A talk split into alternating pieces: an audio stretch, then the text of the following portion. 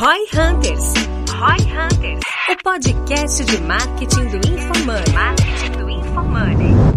Aqui é arroba Guilherme, underline Lippert. Minha expectativa para esse episódio é consolidar meu conhecimento sobre planejamento e forecasting aqui. Boa. Aqui é arroba Daniel Lippert. Minha expectativa é aproveitar o começo do ano para reorganizar esse teu planejamento que talvez não esteja o melhor possível. Que é arroba João Vitor. Minha expectativa para esse podcast é entender como que o Denner escolhe quais números ele vai usar de base para o planejamento dele. Boa. Top. Neste episódio, vamos revelar como V4 Company e G4 Educação fazem sua previsão de crescimento com base em um forecast. Saiba como trabalhar algumas alavancas capazes de entregar um crescimento exponencial com controle de indicadores essenciais. Já pensou em ter algo assim para sua empresa? Então escute agora no Roy Hunters. Sejam muito bem-vindos a mais um Roy Hunters Podcast. Hoje vai ser daquele jeitinho. Hoje vai ser só os hosts. Só a elite. Só a elite do, Do- do growth. growth, do marketing digital e de tudo isso que dá resultado para negócios. Vamos falar um pouquinho então de marketing forecast. A gente tem um especialista em marketing forecast aqui hoje em dia. Hoje, Market Forecast, planejamento, orçamento e resultado. Só que antes da gente falar disso, a gente tem que lembrar do nosso belíssimo patrocinador, a Minimal Club. Eles estão sempre aí com a gente, a gente tá sempre fardado. Hoje, por acaso, o João não está, Mas eu estou com a calça. né? Tá com a calça aí, que é um novo, belíssimo produto deles no mais alto nível, mesmo nível das camisetas que você já conhece aí, que não encolhe, não desbota, não amassa, é maravilhoso. Então conheça lá a Minimal. Lembrando que pra primeira compra, ROI20, R-O-I 20, você tem 20% de desconto na sua primeira compra lá no site da Minimal. Vai lá conhecer que os caras são pica. Nice. Vamos falar então sobre isso. Pô, gente, a galera aí talvez não, não tá nem ligado do que a gente tá falando, né? Apesar do substituto deixar um pouco mais claro, né? Planejamento, orçamento e resultado. Mas uh, forecast é um tema bem importante, que é a gente planejar os resultados da parada, né? O que, que vai acontecer. Então, muito planejamento de marketing uh, é meio aleatório, né? O clássico é aquele, puta, vou investir X% do meu faturamento no ano que vem. Mas isso não é bem um forecast, né? O, a gente precisa Ou quanto que eu preciso investir em... Como, quanto que eu tenho que colocar em marketing, né? Quantos por cento do quê? Qual que é a lógica? Isso, então a, a nossa ideia aqui é trazer um pouquinho da visão de como é que a gente faz e enxerga esse assunto, de como é que tu vai planejar o teu marketing, transformar isso no orçamento, que tu tenha uma visão clara de como que ele vai, Vai transformar acompanhar. Resultado. Acho que a primeira coisa que eu acho muito engraçado de planejamento de marketing é que a única linha de budget que eu tenho no meu BP que eu quero estourar. É a única. Tipo, o número que eu coloco, pensa assim, né? O resumão da ópera é: se pra cada um real investido volta cinco, se eu quero faturar 10, eu vou colocar dois. Assumindo que eu tô mantendo esses 5 de retorno pra cada um real, na verdade eu quero, e que meu fluxo de caixa comporte, né? Aguente, eu não quero investir dois, eu quero investir um milhão. Então, assim, a linha tá lá ah, em valor absoluto, mas na prática o que me importa de verdade é investir o máximo possível, dado a rentabilidade mínima que eu espero. Óbvio, aí tem aqueles cuidados do fluxo de caixa, essas coisas, mas é isso aí. Eu sempre brinco isso com o time que eu falo, cara, você tem esse budget aqui pra investir. Só que não seja burro. Se você tiver conseguido entregar rentabilidade e for possível investir mais, investe mais. Cara, mas isso é muito diferente da, da É, realidade tipo, das empresas. Você tá falando como Não, se é fosse... muito, muito, muito diferente. Como se fosse normal, né? Esquece, a Não é maioria das assim. empresas quer investir o mínimo possível. Não quer Cara, essa empresa maximizar quer o investir investimento. o mínimo de- possível, pensa que é um, um mal necessário. Quer e- investir e o mínimo é isso, possível. É, o mínimo possível. Porque o forecasting, ele é um processo de predição futura. Esse é o lance. Isso é a parada que você tem que sacar sobre marketing. Não é tipo assim, ó, preciso investir em marketing, tem uns caras do marketing lá, vamos dar o mínimo de dinheiro pra eles pra eles fazerem umas paradas maneiras. É, é longe disso. Um exercício de predição futura baseado em dados do passado. Isso é um forecasting, um exercício de previsão futura baseado em dados do passado. Então, por isso que o ponto de partida de um forecasting não é o budget que tu tem, é o quanto tu quer fazer. Esse é o ponto de partida. É um working backwards, bem o lance que a gente tá falando do livro da Amazon, é um trabalho de trás pra frente. Quanto quer fazer? Cara, esse ano a gente fez 50 milhões de receita. Pô, esse no ano, no ano que encerrou, né? A gente tá gravando esse podcast no começo de 2023. Então, no ano de 2022, temos 50 milhões de receita, por exemplo. Pô, em 2023, pô, eu gostaria de fazer 1 bilhão de receita. De 50 milhões, quero fazer 1 bilhão de receita, tá? Esse é um exercício de forecasting. Qual que é o próximo passo? O próximo passo é eu ver os dados, porque é um exercício eh, de planejamento futuro baseado nos dados do passado. Então, eu quero fazer 1 bilhão em relação aos 50 milhões que eu fiz. Beleza. Agora, eu vou começar a puxar os dados do passado. E provavelmente os dados do passado vão mostrar que é improvável que eu vá conseguir chegar uma a 1 bilhão. dúvida, uma dúvida aqui. Você define quais são as alavancas que geram essa receita antes ou depois. Por exemplo, no G4, quando a gente vai falar do forecast para 2023 em imersões, por exemplo, antes de olhar os números que eu tive em 2022, a primeira coisa que eu fiz foi quais são as variáveis que compõem a minha receita nessa unidade de negócio. Depois eu fui olhar número, porque se eu fosse olhar número com todo, eu podia olhar um monte de número ali, pelo menos na nossa leitura, né? A gente olhar um monte de número que tem dentro da DRE e tem uns números lá que são mais ruído do que dado. Né? Tipo assim, cara, meio que foda-se esse número aqui em específico. Então, assim, a definição de quais são os números que compõem o resultado no processo que vocês fazem, vem antes ou depois? Eu acho que hoje ele vem antes, mas pela maturidade que a gente tem. Então eu até pensei assim, porque como que eu faço na prática? Eu vou pegar os dados do que eu tenho e vou começar a mexer neles para eles trazerem um output ver o máximo de output que eu vou conseguir trazer, o máximo que eu vou conseguir mexer neles para trazer o máximo de resultado. Só que a maior parte das empresas, por que eu simulei a, a forma de fazer de uma maneira diferente? Falando, cara, primeiro pensa o que tu quer fazer, depois tu tenta encontrar os dados que vão levar lá a esse resultado. Porque a empresa não tem os dados. Então ela nem sabe por onde começar. Se eu falar assim, olha pros seus dados do passado, como teu CAC, teu churn, teu LTV e os caralho,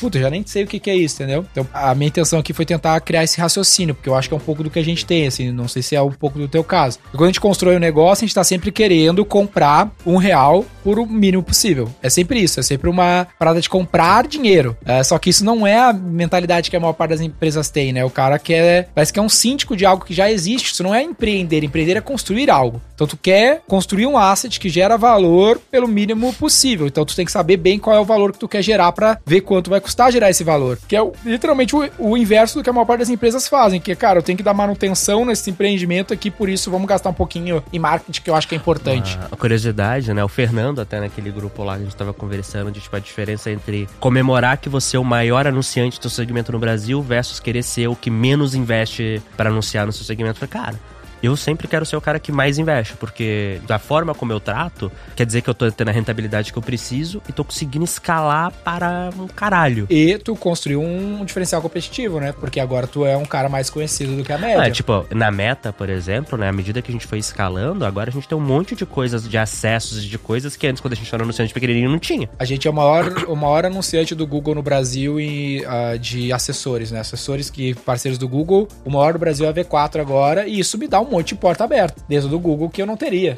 Então a gente é tanto como assessor, como a gente é do setor que mais investe. Por exemplo, a gente acabou de gravar um episódio aqui com um convidado, que é head de, de growth de uma empresa. A gente vende pra empresa, pra heads de growth. O cara já nos conhece no nosso podcast, já viu trouxendo os anúncios nossos. Manda pro time. É, manda pro time o podcast. Então, pô, esse é o motivo pelo qual também queremos ter um maior orçamento de marketing, porque isso constrói um ativo que cria diferencial competitivo mas na aí, empresa. Mas aí vamos lá, então. Você define primeiro onde você quer chegar. Então vamos falar pro ano, vai.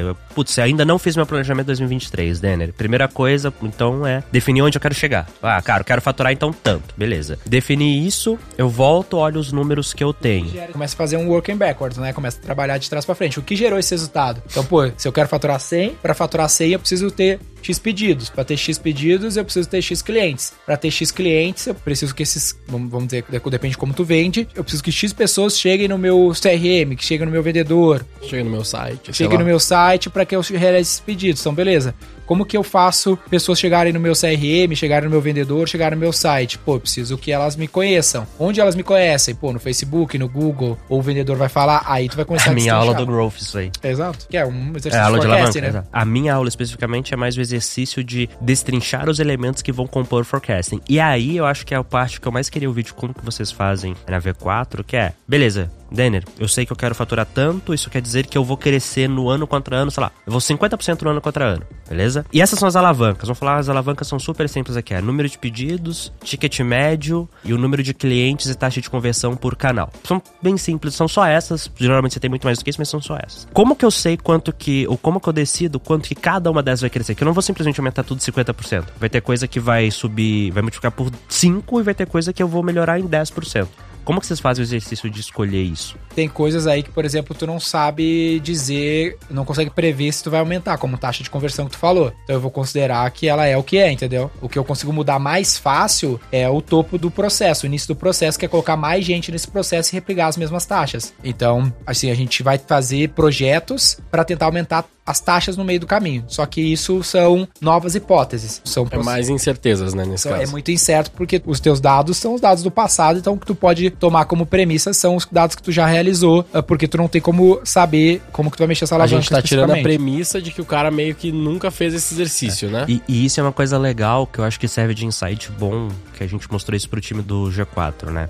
A gente fechou 131 milhões ano passado e tá com a meta de 230 esse ano, que a gente escolheu crescer menos pra organizar algumas coisas dentro de casa, porque a gente quer crescer pra caralho de 2024 pra frente. Então, o playbook foi: esse ano a gente vai escolher desacelerar pra depois. Mas como assim desacelerar? Você tá quase dobrando. Eu falei, não. Porque se você pegar o run rate dos nossos últimos três meses, só manter, só manter, não fazer nada diferente, a gente estaria crescendo só 30% ano contra ano. Porque a minha média de faturamento dos últimos três meses do ano ali daria 170, 180 milhões. Se eu tivesse feito ela o ano inteiro. E é factível a gente fazer ela o ano inteiro, que eu já tô tirando da jogada Black Friday, né? Black Friday one-off. Então, mas tirando a Black Friday, fazendo, ó, putz, você pega a média ali sem contar o faturamento de Black Friday específico, que foi um lançamento, eu estaria faturando de 170 a 180 milhões. Então, no ano contra ano, se eu pego isso, na verdade, eu só tenho que, só, entre aspas, melhorar 30%. E não 80% que seria o planejamento. Eu acho que essa é uma coisa que a galera meio que erra. Fala, porra, ah, minha taxa de conversão média no ano foi isso. Tipo, como é que vocês com a linha de corte de coisas que vocês vão olhar? A média de um prazo maior versus coisas que você vai ficar, cara, isso aqui eu já assumo que é assim. Aham. Aqui tem um lance interessante do que tu tá trazendo, que é, por exemplo, tem muita gente que vai bater nesses itens do meio do caminho de, de otimização, por exemplo, taxa de conversão, que eu acho que é uma premissa errada, porque tu não tem como ter certeza de que tu vai conseguir mexer nela, sabe? Então, tipo assim, o cara, puta, eu não vou investir mais, mas eu quero crescer mais e vamos mexer na Ah, taxa de mas beleza, conversão. vamos, vamos fazer então. Bom ponto, vai explicar, mas deixa eu mudar então. Ah, eu comecei o ano passado vendendo tipo 3 milhões por mês de imersão e terminei vendendo quase 7. Tá, Que número que eu deveria usar no meu forecast pra esse ano? O 7. sete. Mas por quê? Acho que isso é um negócio legal da galera pensar. Porque tu provavelmente. Aí tu teria que destrinchar como que virou 7, saiu de 3 virou 7. Provavelmente tu aumentou o investimento de mídia, aumentou o time de vendas, aí eles seguiram com as mesmas taxas de conversão no meio do processo, aumentou o esforço. Provavelmente foi isso que aconteceu. Não, mas aí vai ter coisa que eu deveria usar 7, vai ter coisa que eu deveria usar algo mais próximo do, do 3, vai ter coisa que eu deveria mais pegar uma média. Como que você. O processo de escolher o número que você vai. O número do passado que você vai assumir. Eu, eu diria que, tipo assim, você vai pegar, na maior parte das vezes, a gente vai puxar o mais recente, porque é o que a gente já sabe fazer. Não, é que isso muda completamente dependendo do negócio. Por exemplo, no caso do G4 ou da V4, o produto tá na prateleira o ano todo e ele vendeu 7 do mesmo produto, da mesmo user case, no, no começo e no final, com tamanhos diferentes. Por isso que eu- a minha Ele resposta foi escalou de 3 pra 7, então ele já sabe fazer isso. Aí tá. Se ele fosse um varejo, seria diferente, porque dezembro tem Natal. Entendeu? Ele nunca vai vender em janeiro o que ele vendeu em dezembro, Não, porque sim. ele é um varejo, entendeu? Sim, daí eu usaria mais a média. Não, talvez. daí tu faria janeiro contra janeiro. Porque no varejo tu Sim, vai sim, fazer mesmo, entendi. me- o mesmo Isso mês. O user case é completamente diferente em cada um dos Uhum. meses do ano se eu fosse a CA, entendeu? E aí, mas aí como o cara define quanto ele vai crescer de janeiro anterior pro janeiro atual? Aí ele vai ver o que quebrar a jornada, como que ele vende, entendeu? Se ele vende no e-commerce, quais são as taxas de e-commerce, quais são o esforço, quanto que ele investiu em janeiro, quanto que ele investiu em dezembro, qual Então, assim, o primeiro passo, então, seria não necessariamente olhando o seu passado, ter a taxa base que você vai poder esperar agora. E principalmente o Cada user negócio case, é porque não é uma ciência exata, entendeu? Então, então vamos lá, vamos falar aqui, olha. Putz, ano passado eu vendi 60 milhões, é, esse ano eu quero ir pra 100, só que a minha taxa base que eu posso trazer do ano passado pra cá já me faria chegar em 70, por exemplo, ou em 80, vai, meio do caminho. Então quer dizer que o meu plano de ação, né, que são as hipóteses, não é de como levar de 60 pra 100 no ano, como levar de 80 pra 100, porque 80 eu já teria em cima das taxas bases que eu posso assumir do meu passado. É, e do esforço que tu aumentou até o final do ano, porque tu tá investindo mais aí no É, final não, é, quando, quando eu tô falando de taxa base, eu tô falando que é isso, ó, olhando pro ano passado, eu não vou simplesmente repetir o que eu fiz. Eu melhorei nessas coisas aqui, então eu tô mais próximo do que eu tava no final, do que do começo, ou tava numa média e tal. Porque o grande lance é, ah, nesse processo daí de fazer esse working backwards, é tu quebrar o negócio ao máximo. Um lance que a gente fez esse ano na nossa meta, por exemplo. Como é que era a nossa meta no ano passado dentro da V4 lá? na- no nosso trabalho de marketing e vendas. Nosso, né? Não para os nossos clientes. A gente investia mais todos os meses e esperava mais retorno. E a nossa meta era essa: vou investir mais, vou vender mais. Só que uma das variáveis, por exemplo, que tu tem no, no Inside Sales B2B, só dando esse exemplo pra galera sacar, é dias úteis. Então, dias úteis fazem a diferença, porque nem sempre todos os meses tem os mesmos números de dias úteis. Aí o nosso time de planejamento lá ele refez essa meta para 2023 agora, considerando esse resultado por dias úteis. Então, fevereiro a gente vai vender menos do que janeiro. Nossa meta de fevereiro é menor que a nossa meta A de janeiro.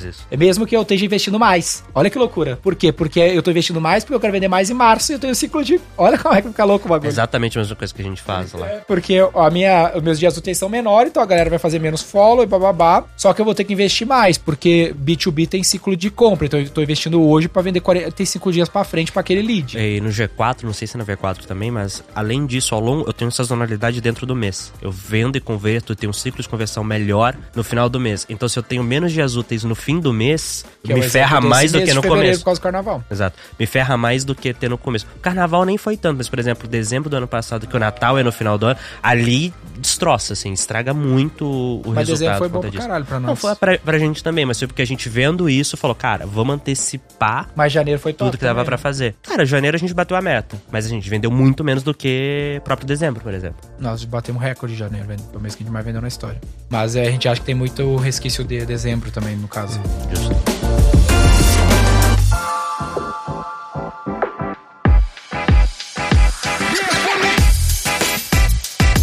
Então é, essa é a parada. Quanto mais tu quebrar em todos os detalhes da parada, mais tu vai achar os pontos mais certeiros de onde bater, entendeu? Porque poderia simplificar. Pô, o lance é assim, cara. Se tu quer trazer X clientes, cada cliente custa X, que é o custo de aquisição desse cliente, então é só ve- investir o que cada cliente custa e ponto acabou. Só que tu tem várias nuances nesse processo, como esse exemplo que a gente deu no caso do B2B. Dias do mês, eh, tu tem que investir antes do cliente chegar, então isso tu vai mexendo. E aí é isso. É, teve um ponto que eu até levantei lá com o pessoal de. Tava fazendo esse- alguns desses forecastings e dessas análises, ver, ver se faz sentido pra vocês. Que é tipo assim, conforme a gente vai criando isso, a gente também vai tendo uma análise histórica de como esses indicadores se comportam, cada um deles. Então, por exemplo, um que é muito comum é tipo assim: ah, eu vou ter mais mídia, e aí eu simplesmente vou botar mais mídia e, e a gente já sabe que isso não se comporta dessa forma, né? Que eu vou botar mais mídia e vou ter o mesmo resultado, só que maior.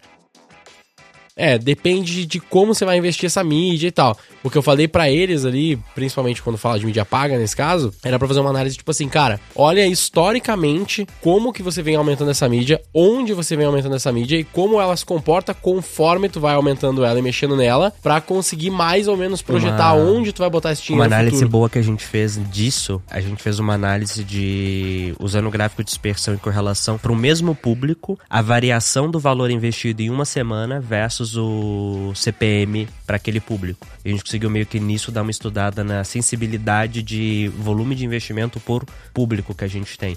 Óbvio que isso só funciona para os públicos maiores, né? Para os públicos menores não rola. É um tipo de análise que é legal. Que é isso, tipo uma análise de sensibilidade, né? Que é, cara, putz, quão elástico é esse indicador aqui? Então você falou, pô, uma das coisas que mais dá pra fazer é mexer no topo de funil, é investir mais. Pô, mas será que é?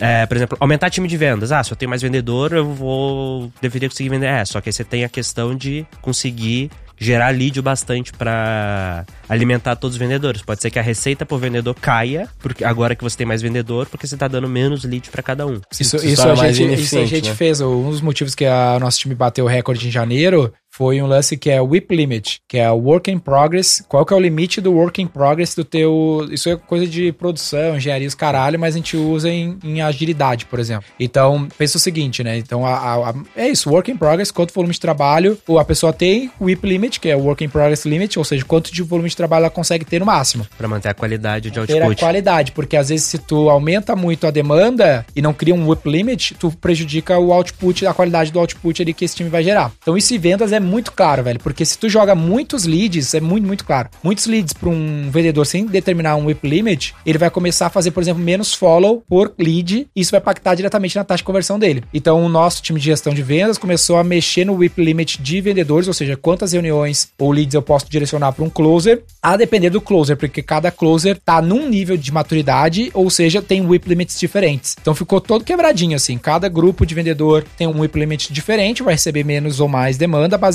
nesse histórico do cara. Isso teve um resultado bem melhor, foi o nosso recorde de vendas no time de vendas. O ponto é, olha como tu consegue detalhar a parada, né? E no fim das contas, isso tudo vai levar para um plano core. Então, ó, minha meta máximo que eu vou conseguir fazer vai ser 200 milhões, por exemplo, 200 e poucos milhões. Só que eu preciso, isso aqui é meu core, então eu vou gastar, vamos dizer, 20 milhões, mais 10 milhões de headcount, mais 5 milhões de ferramentas, são 35 milhões para vender 200 e poucos milhões. Pô, isso aqui meus dados dizem que vai dar, velho. Só se o mundo não acabar no meio do caminho, várias variáveis ainda, tende a dar. Só que além disso, tu deveria ter mais uma linha de P&D, que é a minha linha de cara, eu preciso testar outras coisas, porque por exemplo, essa minha meta vai ser batida com só um exemplo mídia de Google e Facebook. Tá, mas eu tenho TikTok, eu tenho programática, LinkedIn. eu tenho LinkedIn, eu tenho Twitter Ads, eu tenho eventos, que eu ainda nem sei os dados, eu nem testei. Então eu preciso criar uma verba, que a gente fala que tem falado agora bastante no podcast, que é do Esquadrão Suicida. Que essa verba é pra testar, velho. Vou tentar LinkedIn, vou tentar Twitter e ver se eu acho uma nova avenida de crescimento, porque aquelas que eu já estou fazendo, elas tendem a se esgotar em algum dado momento. E aí, só que isso aqui, ele é adicional à sua verba de meta, à sua linha de bateção de meta aqui, pra te tentar achar novas avenidas. Uma dúvida. Beleza, desenhou o plano. Como que você faz o acompanhamento da execução dele? De quanto em quanto tempo você revisa as premissas que você adotou?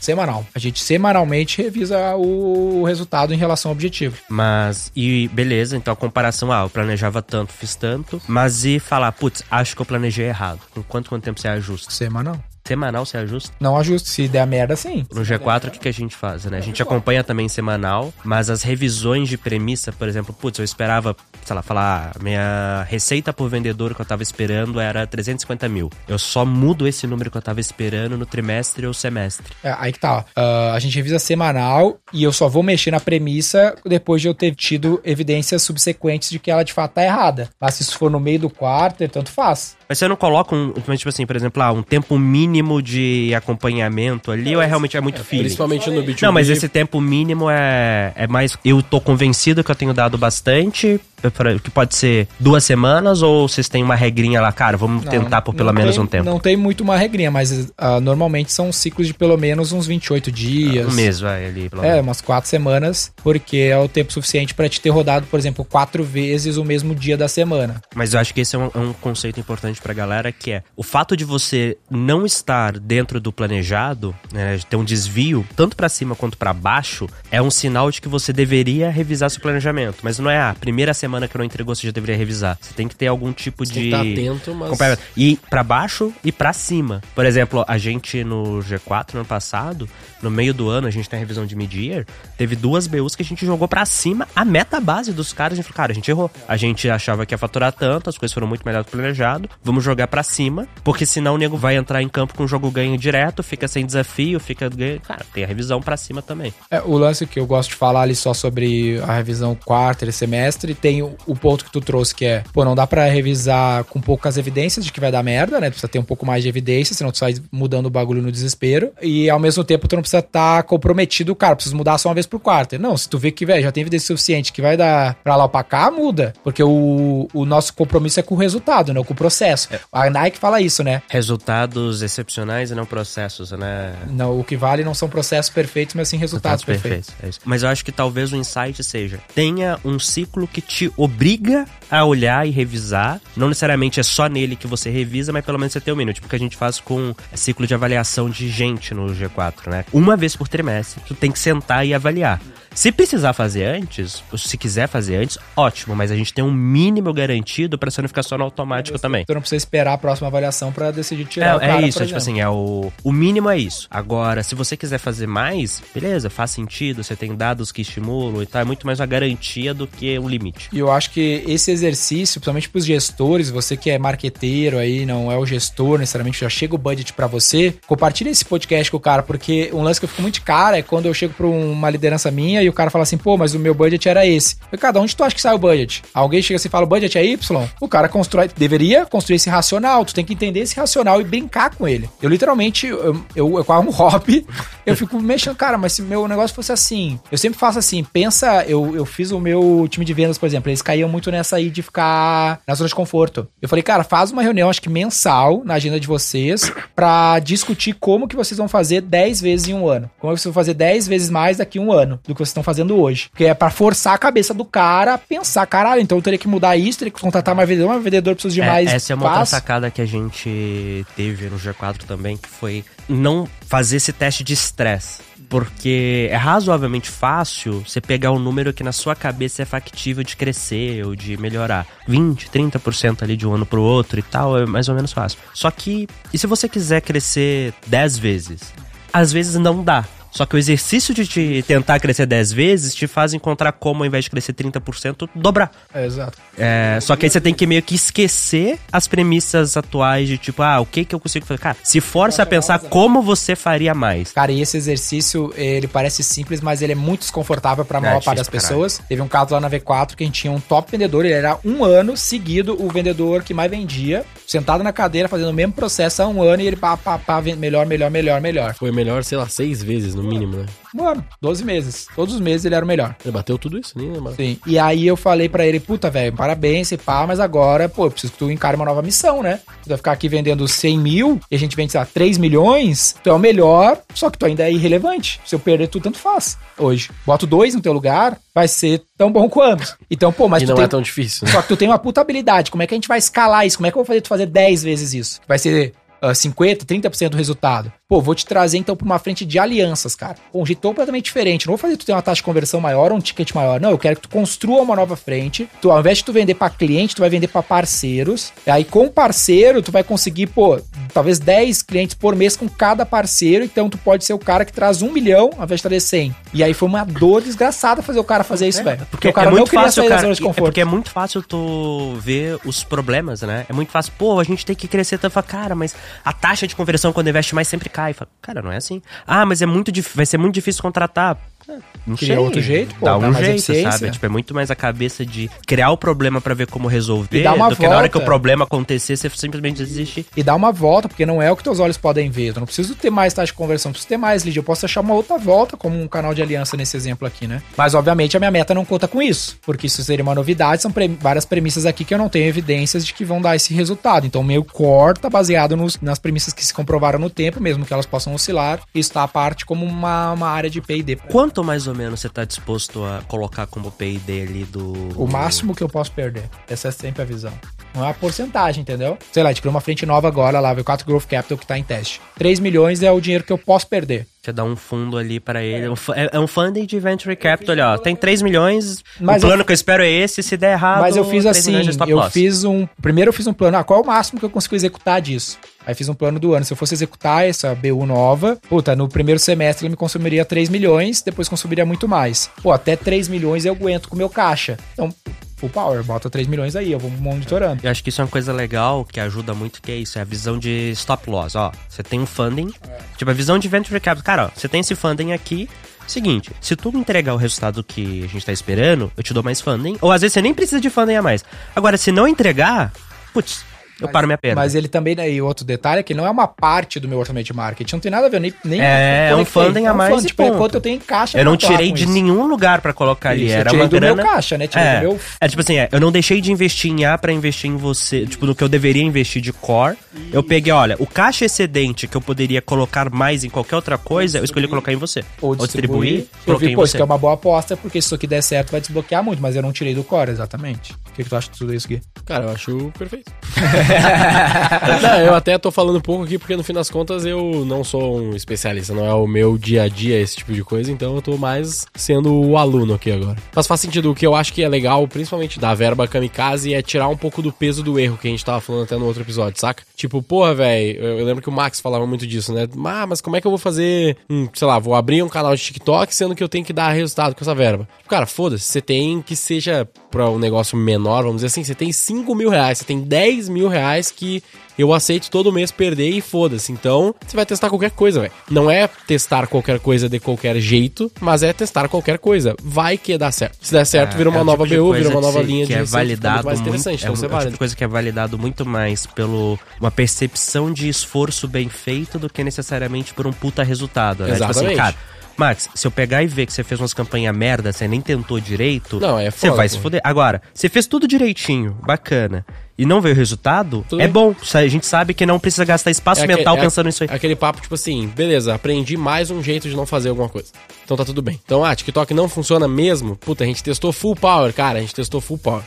E deu ruim, beleza. Pra finalizar esse papo aqui sobre essa parte da verba, o custo de oportunidade de não fazer é muito alto, mesmo que seus olhos não possam ver. Pensa que é o seguinte, eu tenho, falei isso até nessa última turma do Growth lá, eu pensei nessa analogia. Que é o seguinte, é como, se tu tá fazendo só o core, que tu tem que fazer a primeira parte da, da parada que a gente falou, tu vai estar, é como se tu estivesse colhendo uma plantação.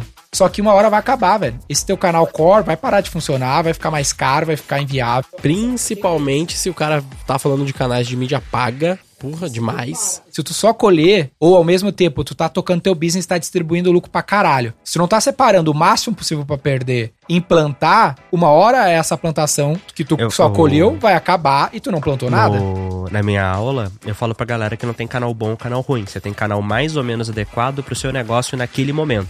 Então, tipo assim, cara, negócios diferentes vão usar canais diferentes e no tempo os canais mudam. E eu sempre falo, quem usa Meta Ads aí, né? Ah, putz, a galera, quem usa pelo menos uns três anos? Ah, bacana. o que aconteceu no último ano? E todo mundo fala, cara, piorou pra caralho. Por quê? Porque mudou toda a lógica de como, de tracking, de otimização. Concorrência Só vai piorar, né?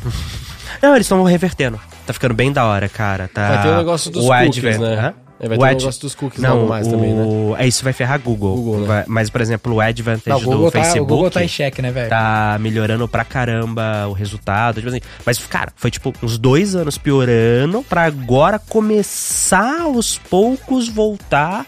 É, sabe, tipo assim, a minha gerente de contas do Facebook veio querendo que eu leve o time inteiro pra aprender WhatsApp Ads. Porque como é a conversão 100% dentro de plataformas deles, o tracking é ótimo. Como o tracking é ótimo, a otimização também é ótima. Mas tá tendo tracking É. agora de WhatsApp direitinho? Quando você usa a API oficial, sim. Uh, boy, essa eu não tava sabendo. Isso Mas, é enfim, bem importante. Mas a gente vai fazer É semana que eu que, que vem. chegou o- recentemente, né? a gente vai o fazer um WhatsApp workshop. Ads a gente vai fazer um né? workshop com eles semana que vem. desvirtuamos a tangente. Mas o ponto é.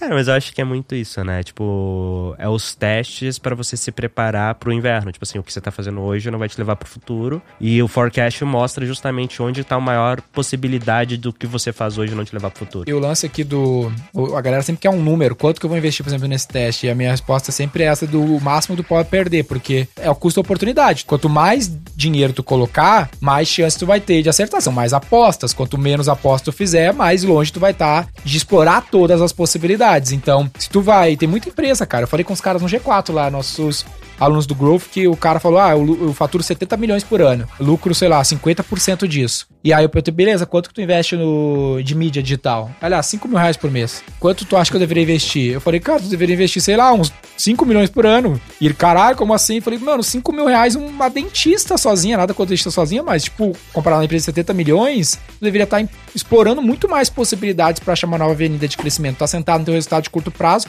colhendo tudo que tu tem e não tá plantando de amanhã. O de hoje vai acabar e tu vai se fuder. Essa é a realidade que vai acontecer.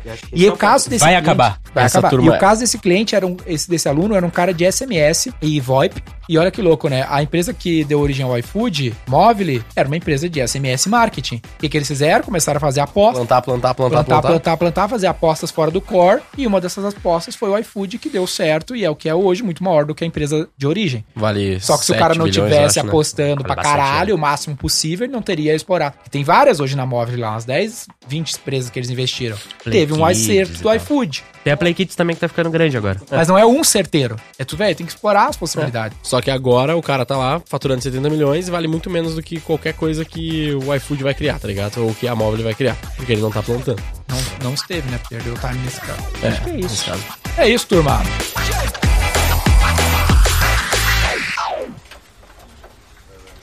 Ah, o nome do podcast vai ser Eu acho que o que Tu você tinha deu, dado cara, nome Market. Forecast, é, planejamento, Market e resultado. Forecast. É isso aí. planejamento e. E esse, Galera- é bo- e esse é bom pra SEO, coincidentemente. Por acaso, né? Muito bom. Eu tive incríveis 40 segundos de participação nesse podcast.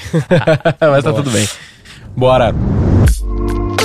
Siga o Roy Hunters no youtube.com barra Roy Hunters e no Instagram pelo arroba Roy Hunter Oficial e faça parte do nosso grupo do Telegram com conteúdos exclusivos.